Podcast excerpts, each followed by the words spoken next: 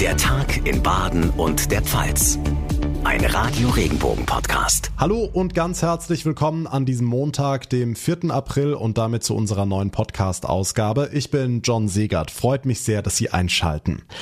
Die Gräueltaten an Zivilisten in der ukrainischen Stadt Bucha erschüttern die ganze Welt. Nach bisherigen Erkenntnissen sind dort hunderte Menschen getötet worden, mutmaßlich von russischen Truppen. Die Europäische Union will deswegen schnell neue Sanktionen gegen Russland auf den Weg bringen. Für uns in in Moskau ist unser Reporter Ulf Mauder. Ulf, der Kreml weist alle Anschuldigungen kategorisch zurück, ne? Russland leugnet weiter vehement etwas mit den vielen Leichen in Butscha zu tun zu haben. Hier in Moskau behauptet der Machtapparat, es handele sich um eine ukrainische Provokation und Inszenierung. Aber tatsächlich hat Moskau nichts, um die Vorwürfe zu entkräften. Zu sehen ist eher das übliche Muster bei Kriegsverbrechen, dass Russland trotz aller erdrückenden Hinweise eine Verantwortung von sich weist. Dabei ist klar, dass Russland in die Ukraine einmarschiert ist und die Menschen heute am Leben wären wären, wenn es diesen Krieg nicht gäbe. Wie reagieren denn die Menschen in Russland auf die Gräueltaten in Butscha? Die Bevölkerung hier in Russland wird völlig abgeschottet von dem, was weltweit über den Krieg von Kremlchef Putin in der Ukraine berichtet wird. Viele Medien sind verboten oder blockiert und es ist nicht erlaubt, öffentlich oder in den Medien über mögliche Verbrechen russischer Soldaten zu sprechen. Da drohen viele Jahre Gefängnis. Wer die Staatsmedien schaut, bekommt nur die Kreml-Position präsentiert. Aufgeklärte Russen aber, die sich über die sozialen Netzwerke wie Telegram informieren, haben offen ihr ihr Entsetzen über den Krieg und die Bilder der Toten aus Butscha geäußert. Und der ukrainische Präsident Zelensky, was hat der gesagt? Zelensky ist selbst nach Butscha gereist, um sich dort ein Bild von dem Verbrechen und von der Zerstörung zu machen. Er warf der russischen Armee vor, einen Völkermord am ukrainischen Volk begangen zu haben. Butscha liegt nur etwa 25 Kilometer nordwestlich der Hauptstadt Kiew. Dort sagte Zelensky auch, dass ungeachtet der Gräueltaten weiter mit Russland über eine Beendigung des Krieges verhandelt werden müsse. Die Ukraine muss Frieden bekommen, sagte Zelensky heute. Denkst du, dass noch weitere Kriegsverbrechen wie das in Butscha ans Licht kommen werden?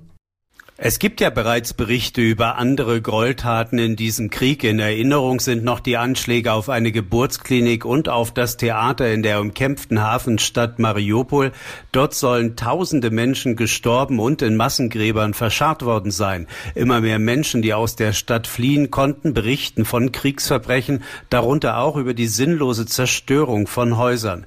Die russische Seite bringt im Übrigen auch Berichte über mutmaßliche Kriegsverbrechen auf ukrainischer Seite. Seite. Zu erwarten sind also auf jeden Fall noch weitere Vorfälle dieser Art. Wie wird Moskau jetzt weiter im Ukraine-Krieg vorgehen? Was können wir da erwarten? Russland hat sich bisher von den Sanktionen des Westens im Krieg völlig unbeeindruckt gezeigt und es wird auch weiter das Wort Krieg im Zusammenhang mit dem Blutvergießen im Nachbarland vermieden. Die Rede ist allerdings von einem Wirtschaftskrieg des Westens gegen Russland. Der Kreml hier in Moskau hat stets betont, sich trotzdem nicht von seinem Kurs abbringen zu lassen. Die von Russland so bezeichnete militärische Spezialoperation werde durchgezogen, bis alle Ziele erreicht seien, heißt es. Im Moment konzentriert konzentrieren sich die Kämpfe auf die Ostukraine. Die Einschätzung von Ulf Mauder. Vielen Dank nach Moskau. Heute war ein besonderer Tag an der Gemeinschaftsschule am Bürgle in March im Landkreis Breisgau-Hochschwarzwald. Hier wurden sechs ukrainische Schülerinnen und Schüler im Alter von 11 bis 14 Jahren empfangen. Ausgewählte Schülerpaten haben ihnen das Schulhaus gezeigt. Normaler Unterricht ist aber erstmal gar nicht so wichtig, sagt Schulleiterin Elke Hoffmann in dieser idyllischen March mit den grünen Wiesen außenrum und unseren wunderbaren Schülerinnen und Schülern, den Kindern zu ermöglichen, sich wohlzufühlen, mit ihren Erlebnissen eventuell anzukommen, Menschen kennenzulernen, wie arbeiten wir zusammen, einen Einblick zu haben in eine deutsche Schule.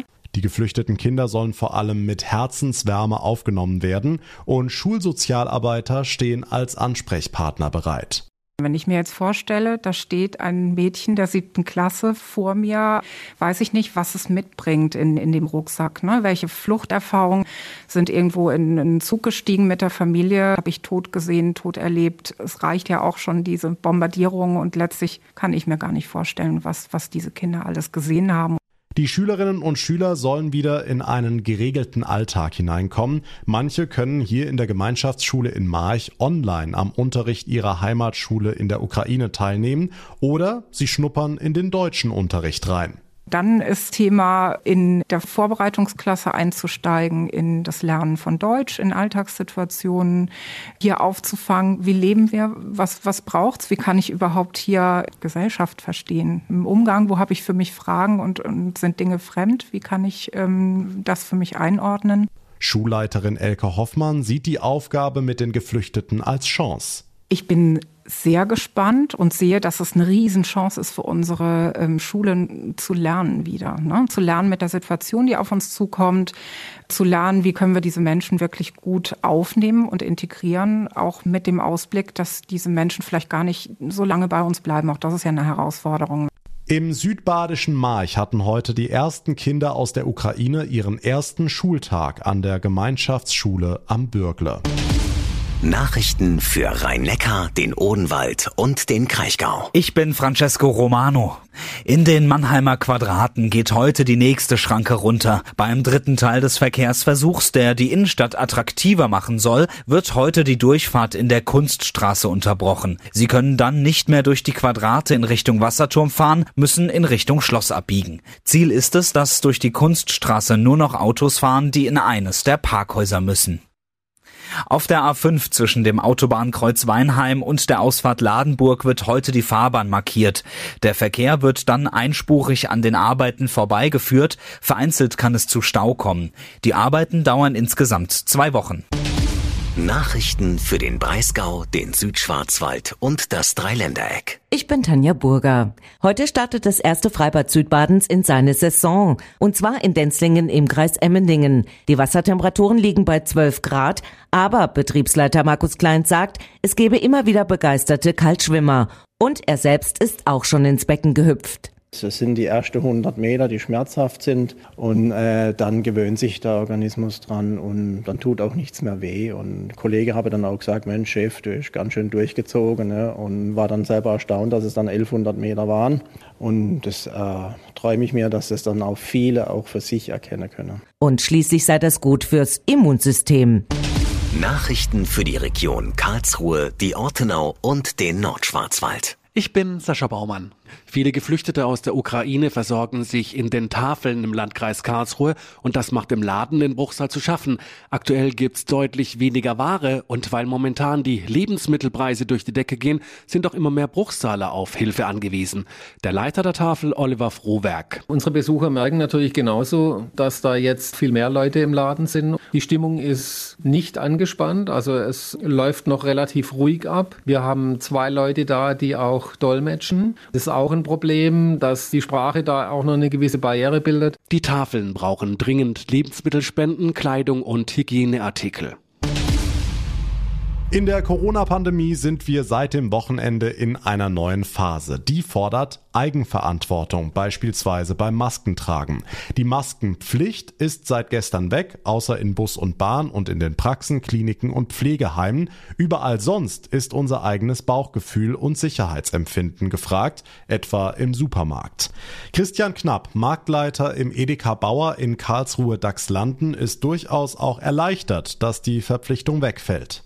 Es war tatsächlich alles dabei. Immer wieder der Fall, dass man dann dazu gerufen wird, weil es dann schon quasi zu Ausschreitungen kommt, wo wir dann beschimpfen werden. Es werden uns irgendwelche Theorien um die Ohren geworfen, dass das ja alles nichts bringt und so weiter. Es wurde noch nicht handgreiflich, aber es war stellerweise kurz davor. Polizei haben wir auch schon dazu gebraucht, also volle Programm. Und in der Hinsicht sind wir froh, dass wir es nicht mehr sagen müssen. Trotzdem setzt er weiter auf Sicherheit, auch für seine Mitarbeiter. Wir versuchen es so gut wie möglich sicher zu machen hier im Markt. Wir haben breite Gänge, wir stellen möglichst nichts in der Weg. Wir haben Abstandshalter auf dem Boden, wir haben weiterhin unsere Trennscheibe, die bestehen werde an der Kasse, damit kein direkter Kontakt besteht. Ja, und dann sind wir selber einfach mal gespannt, wie es abläuft und wie es funktionieren wird. Und wie das am ersten Montagmorgen in der Früh beim Bäcker gelaufen ist, ohne Maskenpflicht, hat Radio Regenbogen-Reporterin Tanja Burger in Denzlingen in einer Bäckerei beobachtet. Ja, also ganz klar, der große Teil der Kunden kommt noch mit Maske an die Brötchentheke. Die meisten sagen, wegen der hohen Infektionszahlen sei es noch zu früh für oben ohne. Einer erzählte mir, dass er weiterhin seine älteren Eltern schützen will. Zwei Krankenschwestern betonten, dass sie schließlich in der Klinik arbeiten, kein Risiko eingehen wollen und die Maske sowieso gewöhnt sind. Eine Kundin aber, die ohne Maske reinkam, strahlte über das ganze Gesicht. Sie hat gesagt, sie werde ihren ersten Tag ohne Maske zelebrieren. Sie sei mega glücklich. Ich bin geimpft, geboostet und jetzt reicht's, hat sie betont. Aber dann gibt's auch noch Kunden, ja, die noch gar nicht so mitgekriegt haben, dass man jetzt keine Maske mehr anziehen muss. Ja, also tatsächlich hatte ich kein Bewusstsein dafür, dass diese Regelung sich ähm, zum gestrigen Tag verändert hatte und ähm, war heute zufälligerweise ohne Maske unterwegs und hatte deswegen vom Eingangsbereich zur Theke hin gefragt, ob ich mit dem Schal vor dem Mund einen Kaffee bestellen dürfte. Ähm, daraufhin wurde ich darauf aufmerksam gemacht, dass die Maske nicht mehr tragen werden muss. Und ähm, ja, ich muss sagen, finde es okay, würde aber trotzdem zu, zu der jetzigen Zeit weiterhin noch eine Maske tragen, einfach um mich und mein Umfeld zu schützen. Zumindest bis ich mich wieder dran gewöhnt habe. Ja, und genau das ist der Trend. Also die meisten bleiben jetzt doch noch ein bisschen bei der Maske. Und noch was ist wieder normal seit dem Wochenende. Die Fußballstadien sind wieder bis auf den letzten Platz gefüllt, auch der Karlsruher Wildpark. Die KSC-Fans geflasht. Es war ein unbeschreibliches Gefühl. 20.000 Zuschauer, keine Masken, Wahnsinnsstimmung, super Choreografie. Das war ein ganz gemischtes Erlebnis. Natürlich freuen wir uns alle und dass man mit den Freunden wieder zum Fußball kann und auch ohne Maske. Aber irgendwie ist es doch noch ein komisches Gefühl, weil Corona ja nicht plötzlich weg ist. Gänsehaut pur, endlich wieder ein volles Stadion, die Fans zurück und du kannst den Leuten wieder die Freude im Gesicht ansehen. Also Fazit, die Stimmung ist schon noch gemischt zwischen weiter vorsichtig bleiben und Maske tragen und der Freude und Erleichterung über den Wegfall der Maskenpflicht. Und das war der Tag in Baden und der Pfalz für heute. Ich würde mich sehr freuen über eine kurze Bewertung, zum Beispiel bei Apple Podcasts oder bei Spotify. Und wenn Sie unseren Podcast abonnieren, das geht auf jeder Plattform, da wo Sie mir gerade zuhören, dann verpassen Sie keine Ausgabe mehr.